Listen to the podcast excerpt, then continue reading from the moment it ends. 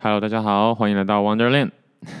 今天是四月二十二号的晚上七点二十八分，现在有一点点躁动，因为周末的晚上就又不太敢乱出去外面跑，但是又有点想要出去外面动一动。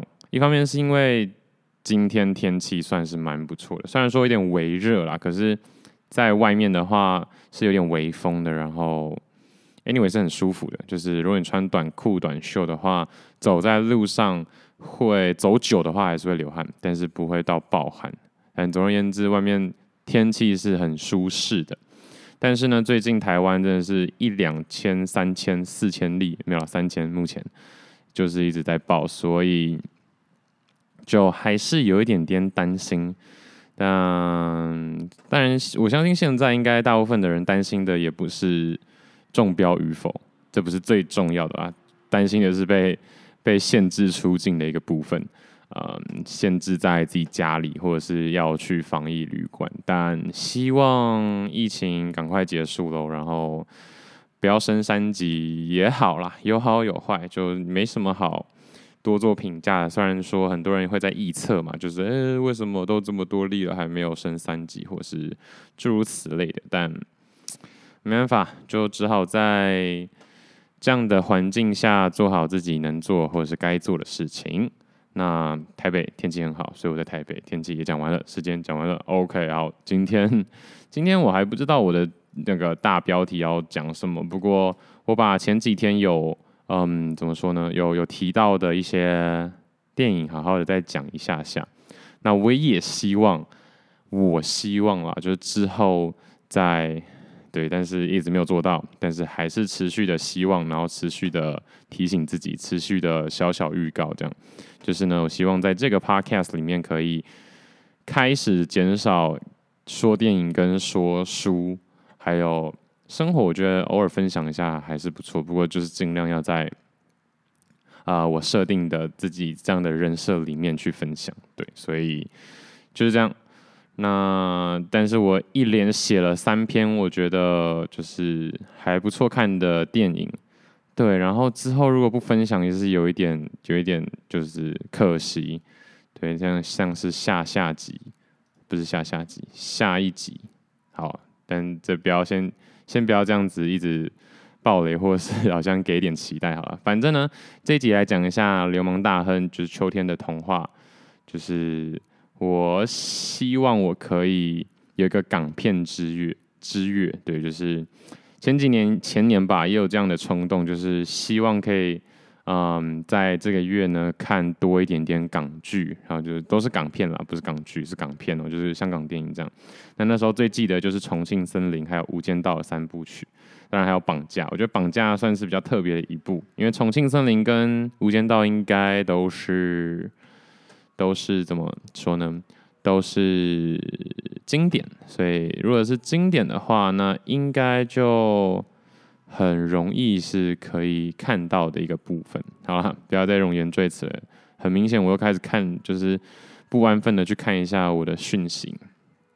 好，那上一集其实就聊到这部电影，不过当然也有激战了，但这个月是希望可以看到五部港片。那流氓大亨是是港片吧？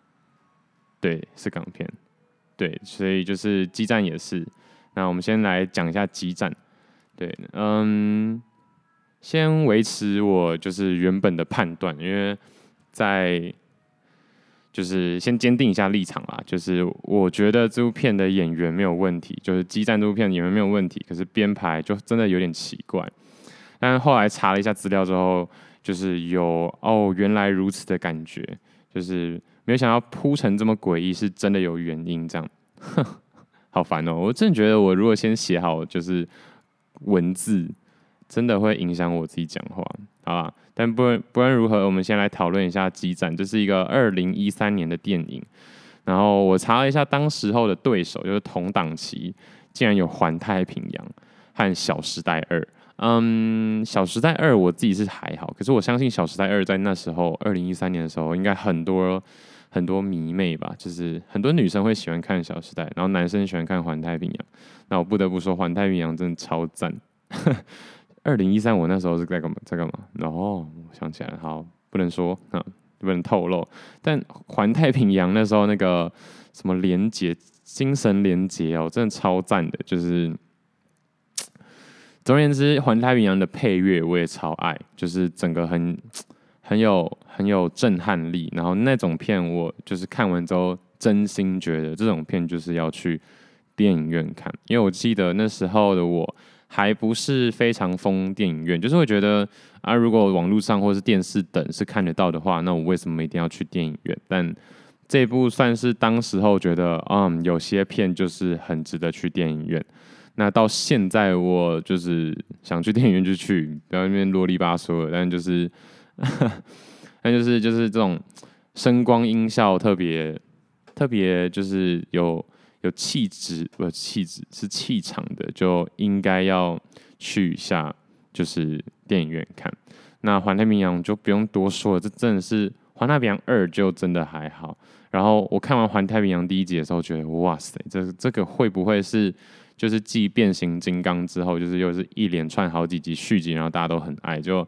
事实证明不是，很可惜，就《环太平洋二》就已经跌落神坛了。OK，那不管怎样，激战在那个档期的面对这两部都算是很强的对手，结果首映当天他竟然打败所有对手，就是他的票房是最好的。我有吓到，不过也还好，就真的只有首映那一天而已。就是我查完，我查我当下查资料的时候就想说，哇靠，真的还假的？就是激战哎、欸，认真。环太平洋诶、欸，认真，结果还好，就是后来仔细看一下，哦，就那一周就不是了，对，就是只有第一天，所以还算 OK 啦。那我自己当然是觉得蛮扯嘛，主要男就是就是很扯。好，那激战这部片呢，主要的男生角色角色有两个，那我有上次其实有提到，就是张家辉跟彭于晏。我记得上次好像叫得很亲密嘛，就是好像家辉，因为我一直忘记他叫什么家辉，毕竟有梁家辉、张家辉，还有还有还有王家卫 啊。但是就是本来想说就算了没差，不过呢，依据我之前讲那本书《水也学的品味》，呃，依据这本书所叙述呢，我应该要记得，因为品味的建立呢，在于知识。所以我这样过于不求甚解是不算是有知识的展现，所以我还是要记得张家辉跟梁家辉是不同的人。我觉得这句话在有些人的有些人的那个认知里，应该是觉得很智障吧？就是本来就是两个不同的人，甚至会觉得差很多。对啦，其实是真的差很多啊。可是你突然要叫名字的时候，就会啊、反正就是那个脸嘛，对，就是只会记得那个脸，但是。我我确定我知道梁家辉长什么样子，我也知道张家辉长什么样子，只是叫名字的时候就是就是家辉啦。好啦，总之张家辉这个人也很酷，所以我就稍微就是查了一下他的生平，因为也很常在港片看到他，但从来没有想要去深入了解他，因为其实我觉得我对于港剧应该说。应该说，我看看电影啦，或者是说，就是对演员或者是导演这一块，是真的比较没有什么想要深入做讨论的。但偶尔去挖一下，其实是还蛮好玩的。就像今天这一次这样子，嗯，就是我这边有提到，哈，很幸运在这个有网络的时代，所以我就好好透过维基百科看看他的生平吧。因为像网络时代，所以知识的链接是。啊、是怎么样呢？是是是是是散发散射型的，就是很快就跳过去，又跳到另下一个界面，跳过下一个界面。所以我也是透过这样的方式，先从基站嘛，然后再看到张家辉，然后点进去之后才发现他的一些生平，然后我也就是再点下去，才看到他的各个各式各样的一个内容。的一个身世，我觉得这样其实还蛮有趣的啊，就是，嗯，怎么说呢？可以好像间接的，就是深入了解一个人。好了，那就来说一下他的生平吧。我相信这一集会很快，对吧？好，反正他爸爸是警察，然后自己也出生在香港，曾居住在白田村一座和石峡尾村十二十一座。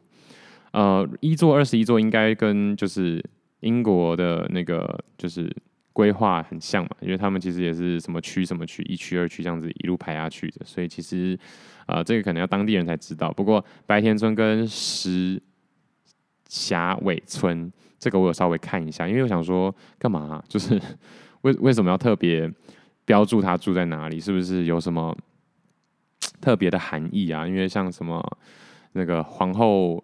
镇是皇后镇吗？对，就是或者是 Queen，反正就是那种纽约的某个某个位置是，特别是贫民窟啊，所以他们才会特别，就是其实那是有名的，才会特别的标注出来。那我后来查了一下，其实好像没有到特别有名啊。不过这两个区域都算是当时候的类似像现在的合一住宅这样。所以简单来说呢，就是家境不算富裕。那因为他爸妈又很早就离婚了，随后三姐弟跟着妈妈，妈妈又是打零工的，所以真的可以说是自小家境贫苦了。但我看到之后也想说，就是难怪，因为他演这种，大家有看过张家辉吗？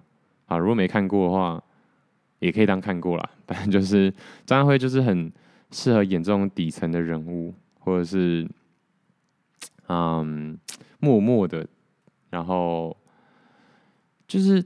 他其实看起来不像是适合演男主角的，不过这一部算是他是男主角了。后来有说，其实他成名的成名作算是这一部诶，然后我有吓到，就是嗯，我觉得没有很好看的一部电影，竟然是他的成名作。然后他明明就这么长，就是出现在大荧幕前面，对吧？就觉得咦，好了，但是我的喜好。也没什么，对吧、啊？也没什么东，就是不算是什么，只是我个人喜好而已。好了，那不用讲这些太细节的东西。嗯，张家辉本人的历程，前期算是受到父亲影响很深。他十四岁就开始做学徒，因为就是要赚钱嘛。成年后就开始去念警校，但我其实不太清楚，就是。他爸到底影响他多少？因为不是很早就离婚了吗？不过可能还是会有一些见面的一个部分。好，不要再部分了。总而言之，就是他后来就当警察了。我不知道大家有没有看过《光复革命》啊？就是我这是我自己的一个小小的推论。因为如果没有记错的话，香港普遍认为当警察算是比较没有出路的人才会做的选择。不过就是就是总之。实验是不分贵贱的，也是有很多人立志从军从警，所以这是一个依据而已。就是住合一住宅，然后又就是又没办法，只好去当警察，没办法，对吧？他他觉他没有说他是立志要当警察的，所以就是可能要知道，哎，也不知道选什么，然后一直一直做工也不是办法，所以就先去当警察。就他后来因为想调职跟上司不合，就在二十四岁的时候选择离职。我不知道大家喜不喜欢听这种，但我自己查是很爽，因为我觉得哇，所以二十四岁的时候失业，就 大大约做了四年警察。然后总而言之，我觉得这样子一个人物啊，在二十四岁的时候也还没有任何作为，是这样讲吗？那还是有点作为，可是跟他未来出路是没有办法。去做一个连接的，所以就会想说，嗯，不管现在你是几岁啊，或者是会去可能觉得自己二十二岁，或者二十五岁，或者二十八岁，或者二十六岁，不管，就是会觉得啊，自己怎么到现在还是一事无成的时候，就多多看去去看其他人的一个历程，对，那你就会发现啊，那如何都这样，就是其实很多人的呃，嗯，怎么讲？就是转折点、节点不一定来得这么早，但也是有可以办法到一定程度的成就，或者是有所为啦。OK，好，Anyway，回来，那反正反正就是他就做，就是十八岁成年之后就去念警警察警专嘛，以台湾来说的话，然后二十到二十四岁就当了四年的警察，然后一言不合就离职，之后呢就跟朋友一起创业。好像是汽车相关的生意啊，因为他十四岁可能就就是做这类型的一个工作跟学徒，但后来就是失败收场，所以失败了之后呢，又因为同学的原因，所以朋友真的还蛮重要的。因为朋友就是老同学的原因，先是进入了剧组当幕后，哇，这真的就是转折。那时候好像二六二七吧，所以说二六二七才进幕后，真的是也是会让人觉得就是很不怎么样的人生。到目前为止，其实到后面我觉得就还算不错啊，可以演这种大荧幕的电影，所以算是一个。还是有些成就的人啦。好，反正再接下来呢，就是他就被李修贤导演给相中。那李修贤因为他当过警察而赏识，这是维基百科说的，我是不懂，不太懂为什么，所以提供了一次参与演出的机会。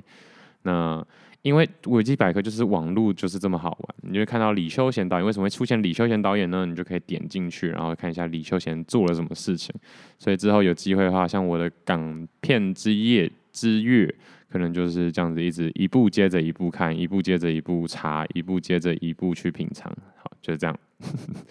啊、自以为好像三压成一这样，好，没关系。好，不是单压成三才对。好，没关系，再回来。那我自己是觉得，嗯，对啊，就是嗯，真的是每个人的就是怎么讲，机遇跟突如其来的那个的的的遭遇，真的是不太。懂哎，就是好啊，就莫名其妙，因为啊，你当过警察哦，哦酷哦，厉害哦，然后就被赏识，真的是你永远不会知道自己到底是为了什么，也不因为什么而受，就是而被贵人相中这样子。好，那那就接下来就是一个演员会有故事啊，就是哦，有一部作，有一部剧，然后。演看看，然后哦，有一部剧在演看看，然后演着演着演着，他真正可以被当做成名的作品，刚刚有提到的就是《激战》。对，我都在想是不是我的鉴赏能力有问题。不过，就我刚才前面也有说，既然就是一直在爆雷，反正就是我本来就不是什么说话有分量的人，所以就算了。可是，嗯，我觉得大家真的可以去看一下，对啊，如果好奇，如果你对张家辉，对，是张家辉，就是。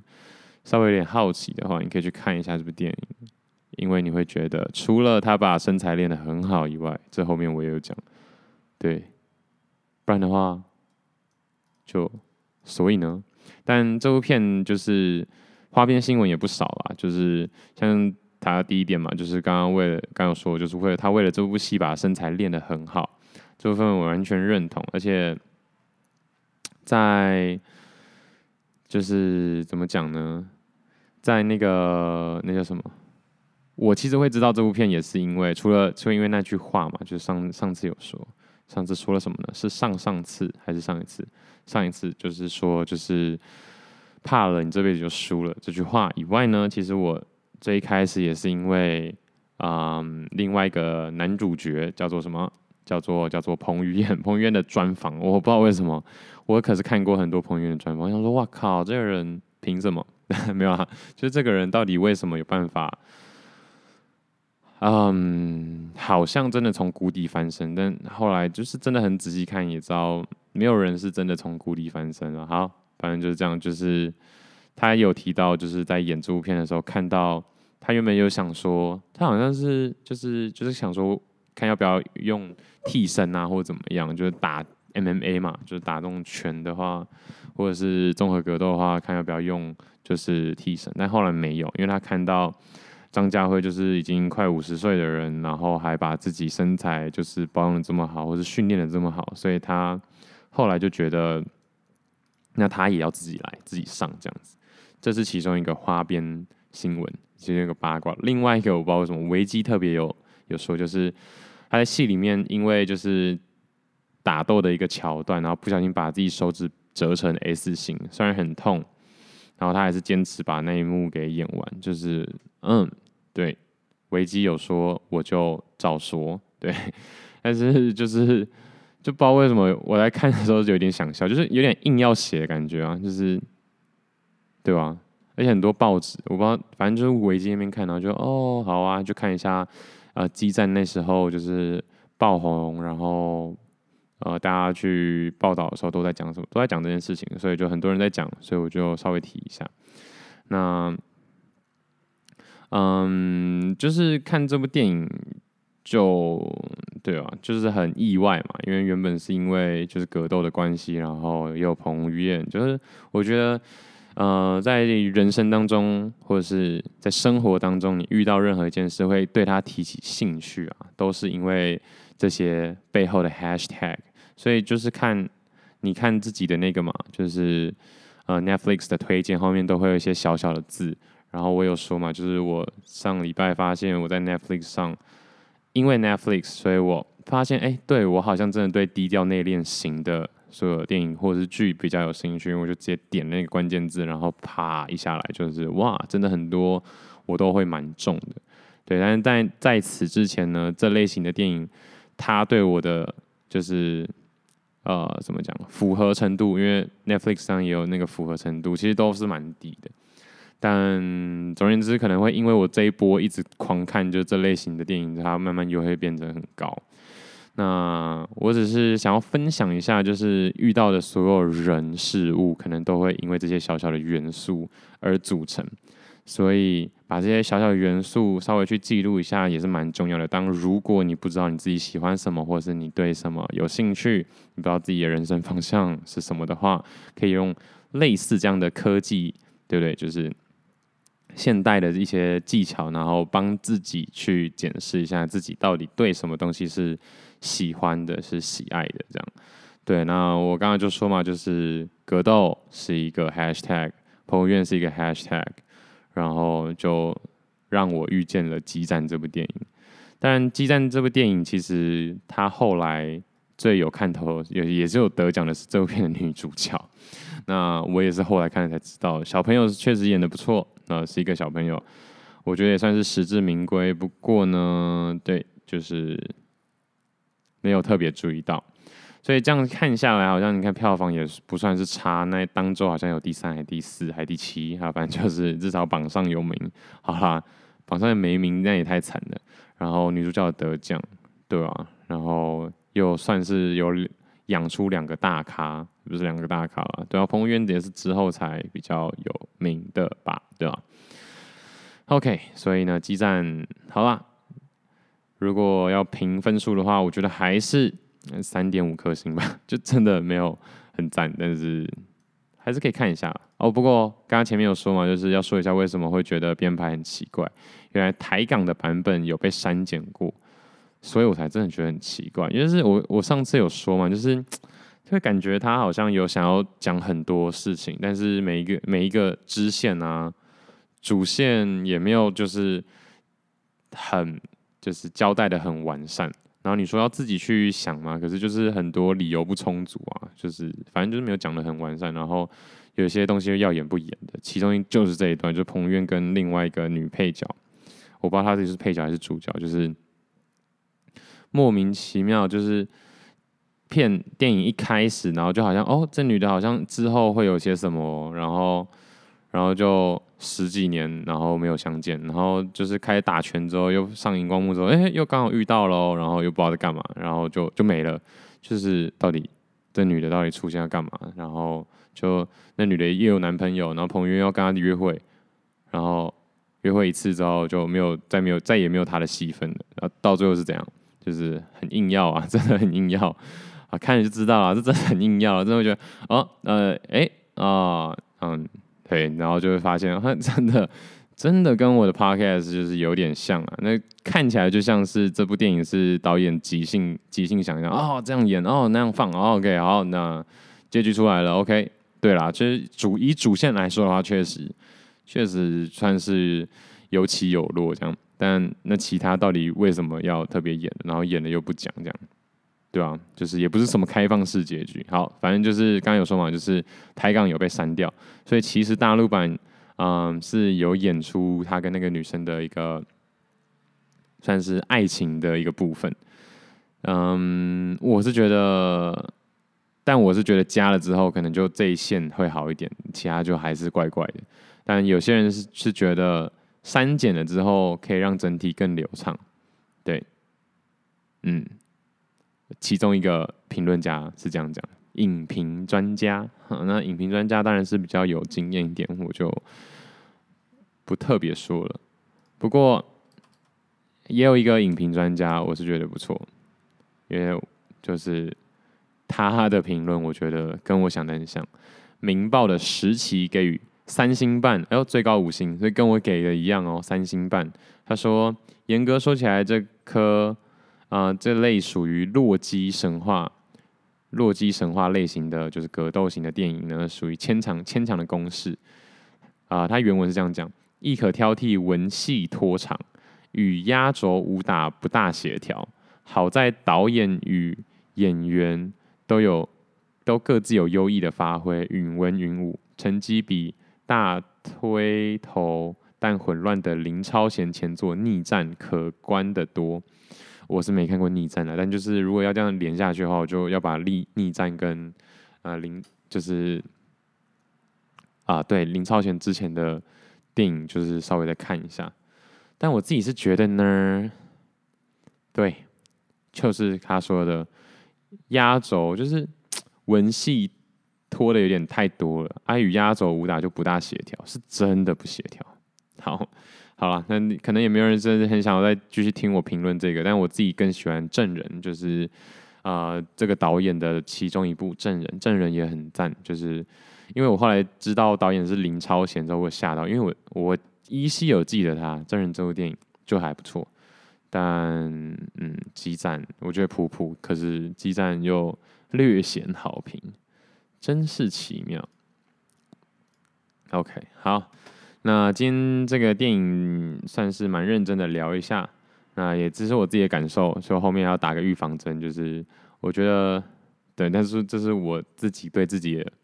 对话里写出来的文字，所以我相信这也是我想表达给大家。就是我觉得，当然我还看的不够多，就是一直慢慢的累积嘛。我觉得有办法一眼，然后可以评断出，应该说对评判出自己的喜好，算是一种还不错的能力，对吧？那所以这还还不称不上是评论啦，就是一些讨论这样。就是一个寻找个人喜好的过程，所以我蛮推荐，因为我觉得现在你看我这样子分享出去，我也不是说上什么专栏或者是啊，其实意思可能差不多啦。但总而言之，我就是透过分享自己的方式，然后去引发更多的讨论。所以这这就也 又又讨论一下，就是公众议题好了，就是怎么说呢？有些人就觉得。呃，有些艺人啊，就不应该在网络上讲一些东西。但是我去我自己认为是，嗯，应不应该，就真的这件事情是很难去很难去去下定论的。当然，如果如果以一些就是很这很敏感的话题的话，会觉得没必要啊，会觉得没必要，但是也不到不应该，因为他。可能会想说，就是就是要让大家对这个议题啊，就是有一点热度，然后更多的声音，他也透过这次的呃，不管是炒作还是激烈的讨论之下，也去做更多的学习。我觉得任何事情真的都是这样，所以我说任何事情都是这样，是嗯，必须要有更多的人参与，然后去交融，然后去给出自己的意见。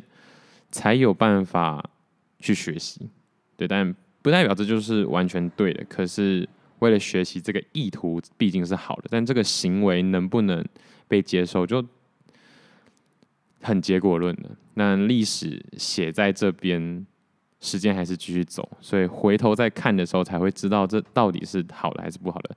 所以我对现代的各种时事或者是。啊，事件都不太有办法直接给一个很明确的定论，就是这样。就是我觉得所有事情都这样，就是所有事情的发生，你都只能认为它是中性的，对。但是这是一个历史的角度来说，这是一个就是更宏观、第三者、第三方的角度来看事情的话，那你当然对自己个人的话，到底有没有什么？啊，伤害呢，或者是有没有办法做出黑与白的评价呢？对于好和是与非，那当然我觉得是绝对有办法的。可是，就是 Kobe Bryant 说的 “Get over yourself”，就是不用把自己看得这么的伟大，就是，但是，嗯，我觉得毕竟是因为我我现在啦，有觉得我是在跟大家分享，所以我才会以这样的角度去去阐述。但如果今天只是跟我的小孩，或是干，我就我是想要发泄自己的情绪的话，那我可能就会以我自己的角度去看这个世界，就是哦干会痛，就是 或者说，哎、你这样讲会残害到亚洲人，这样，所以我就可能会更更这样子去说。但是毕竟很难啦，因为这种东西其实久了也知道啦，就是就是要切格局嘛。因为我现在对的。我就有说嘛，就是像把现在把这种东西丢出去，不只是世界各地人听得到，是各个时间点的人回来听都听得到，所以要养成这样的习惯，就是你在拿着麦克风，应该说你拿着大声公在操场上讲话，跟你在上电视的时候讲话，跟你在家里讲话，跟你只是对着镜子讲话。一同一件事情，那可是完全不一样的角度，所以不是说这样就不真的，不是说啊，就是就是在在众人面前就不讲实话，在镜子面前才讲真话。哦，我觉得这是给我是觉得我这完全是可以讨论的一集哦。很多时候，就算是镜照着镜子对自己讲话，我觉得很多时候大家骗的不是别人，大家骗的都是自己。反而在最没有人的时候，这也是我觉得。呃，录 podcast 自己录 podcast 最冲突的一个点，因为我看起来像是对自己讲话，但实际上我是对所有人讲话。但很多人就是看起来是对所有人讲话，实际上是对自己讲话。对，就是在在在媒体前失言的人就是这样嘛，就是他他对着这些记者讲讲讲，讲到最后他自己走心了，所以他是在对自己说气话，结果哎，被。被怎么讲？被揭露到了，被被被被播上网路了，所以才会有些人会懊悔。那反而是我现在其实只是坐在一个房间里，然后就像很多人酸民嘛留言，就感觉好像哎、我自己自己录就是留言留爽的，就是发言发爽的。但实际上这个东西丢上去，其实还是所有人是可以去检视你的。对了，这就有关我也有在思考一个问题，就是致我们终将失去的隐私，就是隐私这件事情呢，到底多有价值？那当然，这个这个这个议题其实也是透过一个支那人，不好意思哦，就是我很尊敬他，我觉得他是真的厉害，可是还是要调侃他一下，因为毕竟我跟他在现在，我还是觉得。你可以说是同一种人，但也说可以说是不同一种人。没有所有人都是独一无二的，所以所有人都跟我是不一样的。好，我就是要这样切割。但是我觉得确实他的很多的一些见解跟观念跟探讨事物本质的方式是很 OK 的。所以这在这在此就是又要再请大家，如果有机会，真的可以去看一下得到的这个创办人叫做谁？罗振宇啊，啊对，罗振宇真的真的厉害，但。嗯，厉害是厉害在二零一四到二零一七这一段了，之后我就对他就没什么琢磨了。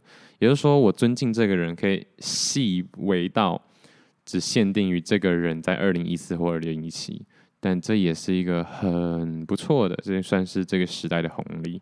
好啦，那有机会再讨论一下，直至我们终将失去的隐私，大概念是。现在网络时代，什么实名制啊，或者是你上你就是登入啊，然后你输入个资啊，这看起来好像是被这些隐私一点一点被剥夺，对不对？就是看起来好像哦不行，好赤裸。就是在科技的年代，我好像没有什么东西是可以隐瞒的。但他就带我们回到很远古，就可能眷村时期。好，但是我可能是没有。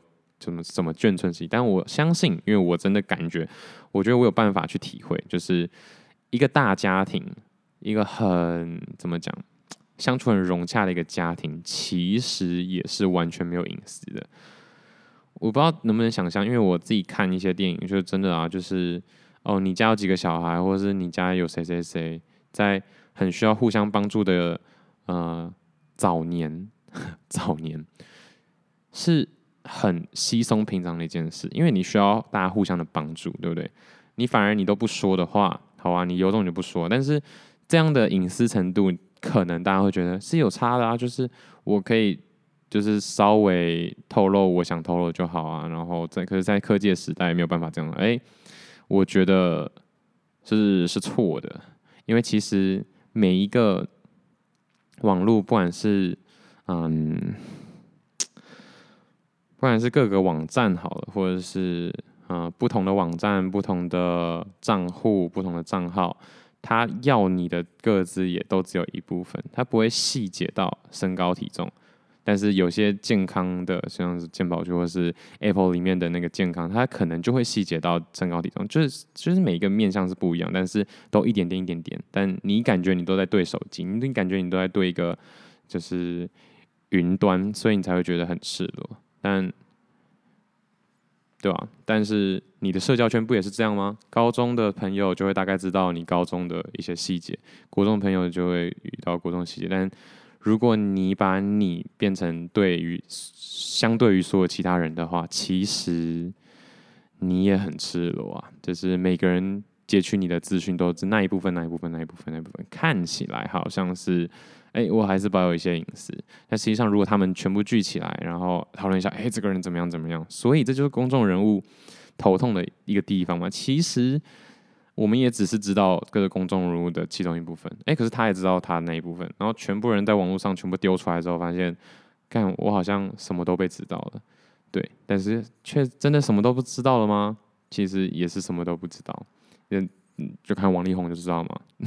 好了，这是一个负面教材，但总而言之，就是我觉得面对人，或是你如果有这样的一个，嗯，一个过不去的坎的话，我觉得最直接的方式就是很真实的把所有这些想法都表达出来，就是越真实越隐秘，越直接越不直接，这真的是我的体会，嗯。所以我觉得就是在玩阿瓦隆或者是玩一些桌游的时候，不用藏了。你什么都不藏的时候，大家才真的猜不出来你到底在干嘛。因为你所做的事情就是很一致，但你一定要避开一些关键词嘛。所以其实玩这个游戏呢，我是觉得也是蛮好玩的。没错，所以有机会的话，线下活动，天啊，反正就是有机会的话可以来玩看看。当然。人生是无限赛局哦。如果你说玩桌游啊，我们就一个晚上，然后定论出谁最厉害的话，那绝对不是我这个套路。可是人生是无限赛局，所以对于人生最好的方式就是什么都讲啊，来啊，就是当然，嗯，就是不用骗，因为骗的时候其实反而最最麻烦，所以不用骗。重点是不用骗啦，不是说就是很赤裸的，哎，自自己上台报告说我怎么样怎么样。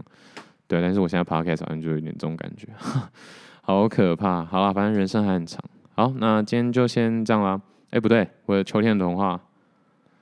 对哈，好了，但不用再讲太多了，下一集再说。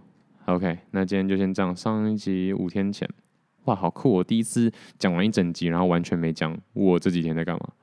好，没关系，但不急，就先这样了，拜。